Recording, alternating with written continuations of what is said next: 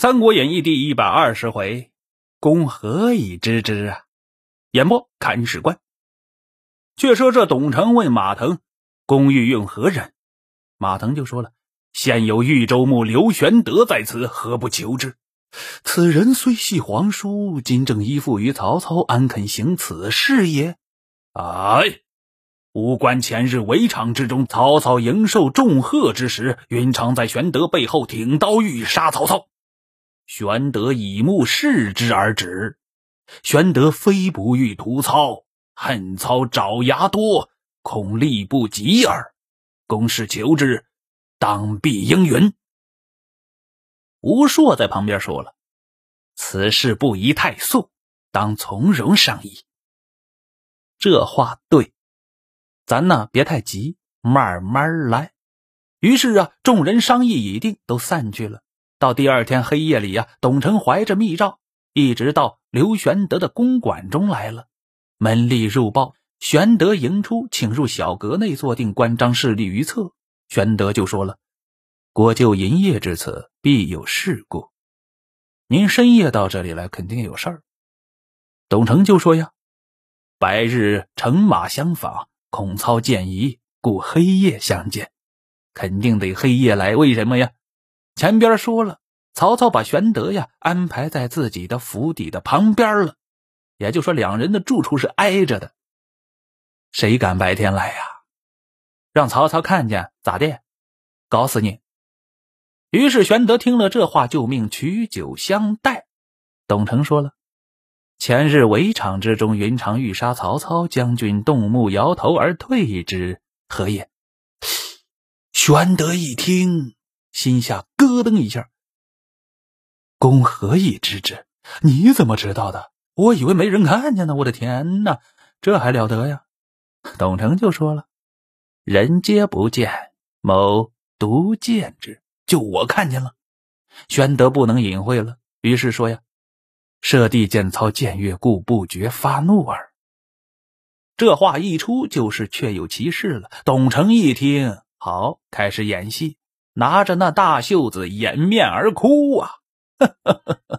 朝廷臣子若尽如云长，何忧不太平也？也就说，满朝文武如果都能跟云长一样，那何忧不太平啊？刘备一看就知道这家伙来干啥了，但是啊，还恐怕是曹操使他来试探的呢，所以啊，也要再试一试。扬言就这样说了。假装的意思啊！曹丞相治国为何忧不太平啊？曹操现在治理国家挺好啊，有什么可忧不太平的呀？董承一听，变色而起：“公乃汉朝皇叔，故剖肝沥胆以相告，公何诈也？你为什么还不相信我，还诈我呢？我不是奸细，这个意思。”玄德就说了。孔国就有诈，故相视耳。于是这董承就取出义带诏来，让这刘备看。刘备看完呐，不胜悲愤，哭了。刘备就是喜欢哭嘛，哭鼻子抹泪儿啊，一激动就哭。董承一看，哭了好，哭了好，然后啊，回头又到袖口里把那义状拿出来了，上边已经有六个人的名字了。车骑将军董承，工部侍郎王子服，长水校尉种基，一郎吴硕，昭信将军吴子兰，西凉太守马腾，六个人了。刘备就说：“呀，公既奉诏讨贼，被赶不效犬马之劳，我是一定要参与进来的。”董承拜谢，便请书名。玄德拿手一挥：“左将军刘备。”写上去，压了字，还按个大红手印把这东西写完呢，就交给董承了。董承说了：“尚荣再请三人，共聚十亿，以图国贼。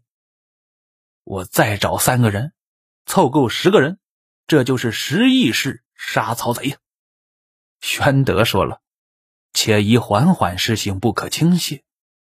聪明人都是一样的想法。”这事儿啊，急不得，慢慢来，不能泄露出去，一定要保密，切记切记。你们死了不要紧，泄露出去，我刘备咋办呢？当然，人家刘备是忠义之士，不会有这种想法的啊。这是我的想法。然后啊，两个人敲吧唧的在那商议，一直到了五更天，董承才相别去了。话说这刘备刘玄德也防着曹操谋害他呢，他也知道曹操啊对他有防范之心，要不然也不可能把他安排在附近。于是啊，就开始韬光养晦起来了。咱呐，赶快打消曹操的念头，用什么来打消呢？就说明我没有长远的一个谋划，没有远志吗？所以啊，就开始在后花园里种起菜来了，而且呀，那是种的仔仔细细的，翻地、匀土、播种、洒水都是他，哎，还亲自去浇灌，以为韬晦之计吗？